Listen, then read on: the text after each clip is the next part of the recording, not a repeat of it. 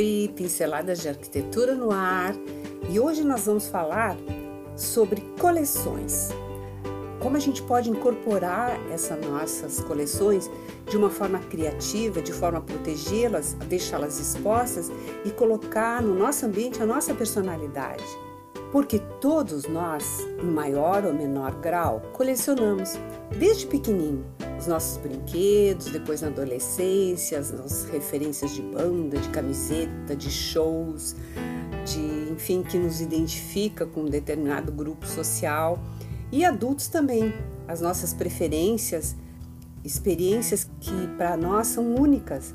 São N possibilidades de colecionar. Meu nome é Mara Gazola, sou arquiteta, urbanista e vou dar algumas dicas de como expor os nossos objetos de desejo. Vem comigo!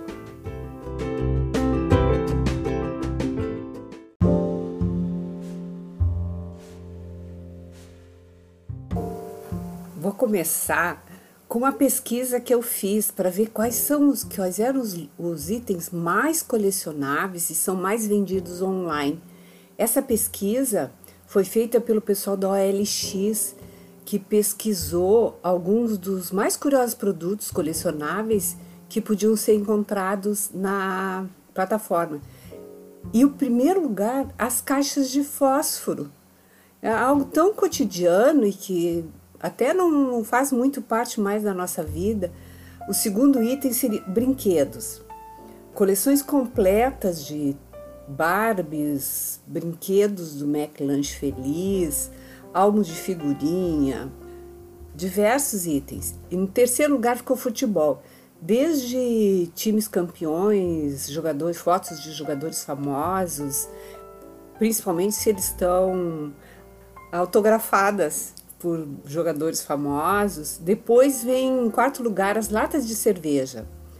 Além de ser a bebida queridinha dos brasileiros, né? Agora as, as além das tradicionais, existem as latinhas importadas, raras, de bandas de rock e até mesmo as de artesanais.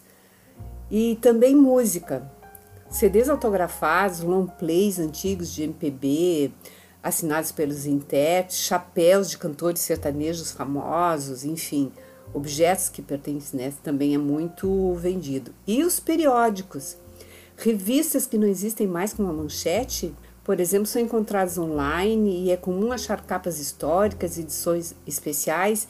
E quem não lembra o seriado de Bing Bang Theory, em que eles frequentam loja de histórias em quadrinhos, né, de HQ. Além disso, existem aqueles mais tradicionais que, que são muito procurados pelos colecionadores, que são de cartões, de selos raros importados, moedas antigas. Bom, essa introdução foi bem a título de curiosidade, tá? É importante agora a gente começar a pensar como a gente pode organizar a nossa coleção, ou mais de uma coleção, sei lá.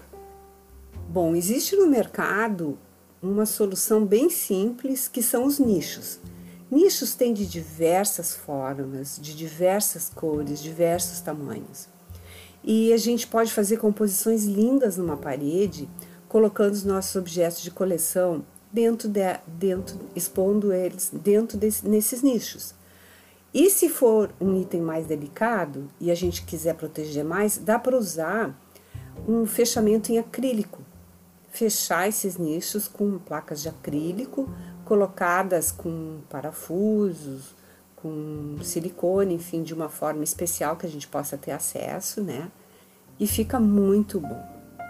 Outra possibilidade são pequenas, essas prateleiras que hoje se vendem para colocar livros, são pequenas prateleiras, pequenas estantes que tem uma profundidade que cabe pequenos objetos. E fica lindo fazer uma parede numa sequência vertical, assim, um acima do outro, colocando com uma iluminação especial todos aqueles itens, formando um bloco chama atenção muito para as peças, dá um protagonismo muito grande para esses objetos. E a gente pode até pintar de uma cor diferente o fundo da parede e as prateleiras num tom talvez um preto, um tom mais um branco ou neutros, enfim, um tom que combine ou até mesmo vermelho, dependendo do item, né? Fica bem bem bom, assim, que chama bastante atenção, fica como se fosse uma galeria mesmo. Agora, itens maiores que têm uma importância, como por exemplo louças antigas, esculturas, objetos que a gente traz de viagens e que mereçam um cuidado especial, a velha e boa cristaleira resolve bem, fica lindo, ainda mais se ela tiver a mesma linguagem dos objetos que estão dentro dela. Ou o contrário, fazer um contraste entre o mobiliário e o que está dentro. Também funciona super bem. Importante assim é ter uma uma organização dos objetos de forma que eles não se sobreponham uns aos outros. É preferível deixar um certo espaço, um certo respiro entre obras para que elas sejam valorizadas. E não esquecer que a fita de LED colocada nas prateleiras ilumina, iluminando as peças, dá um, é um item, um item muito, de estilo muito bonito e favorece muito olhar as peças desse, dessa forma, sem precisar nem abrir as portas. Portas de vidro também podem ser adaptadas.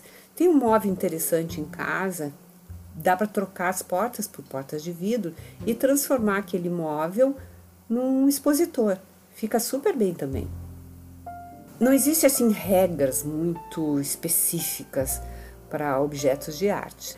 Uh, o importante, como eu disse, é deixar um certo espaço entre as peças para que não uma não abafe a outra. Uma outra maneira também bem interessante é utilizar as nossas mesas, tanto a mesa de jantar quanto a mesa de centro. Quando elas têm gavetas, por exemplo, fazer o tampo um tampo de vidro que a gente possa ver o que tem dentro, para aquelas conchas de mar lindas que a gente traz de viagem, para pequenos objetos como coleção de relógio, coleção de moedas, enfim, coleção de canetas, de óculos, o que você de máquinas antigas, o que vocês imaginarem dá para colocar, dependendo da altura do tampo, né?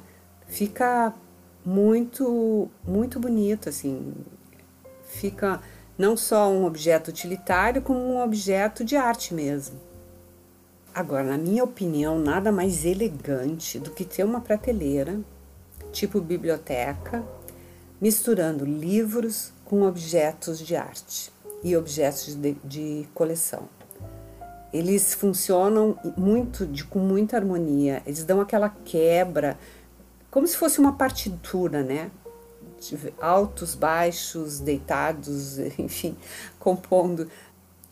É, é um pouco difícil, tem que ter um toque de design para ficar bom, mas é um exercício interessante de brincar com as diferentes alturas, com as cores, com os volumes, sempre procurando agregar peças de mesma linguagem, de mesma força.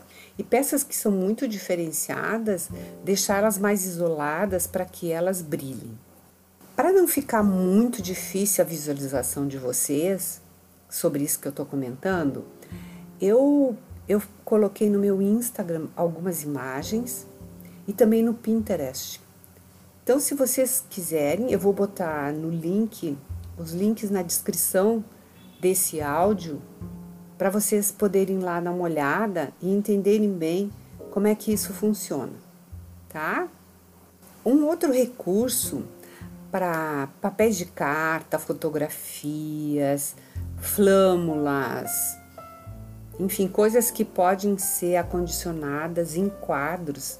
É muito lindo também fazer uma galeria com essas peças, cartas antigas, uh, diplomas, coisas que têm um significado afetivo, emocional muito grande para para gente, é ter, pode ser exposto, fica lindo. Aquele desenho que aqui que teu filho fez quando pequeno, colocar na moldura assim. Então, o único cuidado eu teria assim, que eu acho que ficaria mais harmônico, é as molduras serem bem simples e combinarem entre si, conversarem entre si, não ser muito disparatado os estilos de molduras, tá?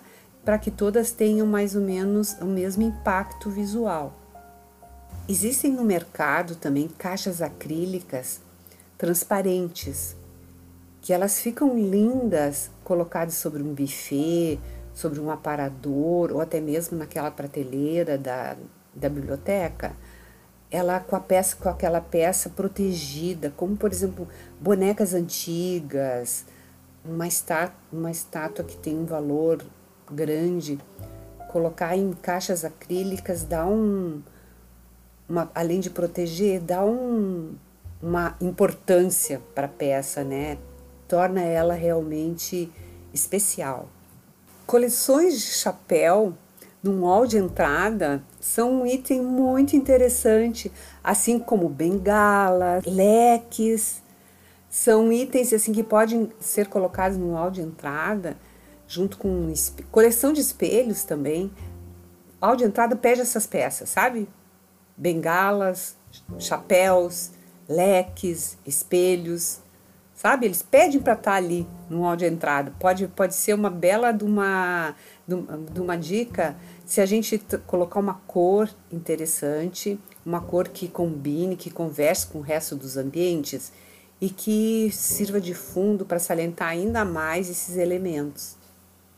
Existem outras formas também de nós preservarmos e expormos peças de maior valor, como as redomas de vidro ou peças acrílicas fechadas e lembrando sempre que a iluminação faz toda a diferença, vai dar aquele destaque especial para as peças. Bom, independente do motivo que leva a gente a colecionar, seja por prazer, por investimento, para preservar o passado, as nossas memórias afetivas, para aumentar o nosso ciclo social, pela fama, pela organização, pelo desejo de ter determinado, obje determinado objeto, que a gente consiga harmonizar com o nosso ambiente, expor tranquilamente, sem muito julgamento, levando em conta os, a nossa personalidade, os nossos desejos. Eu espero que vocês tenham gostado. Comentem e até a próxima!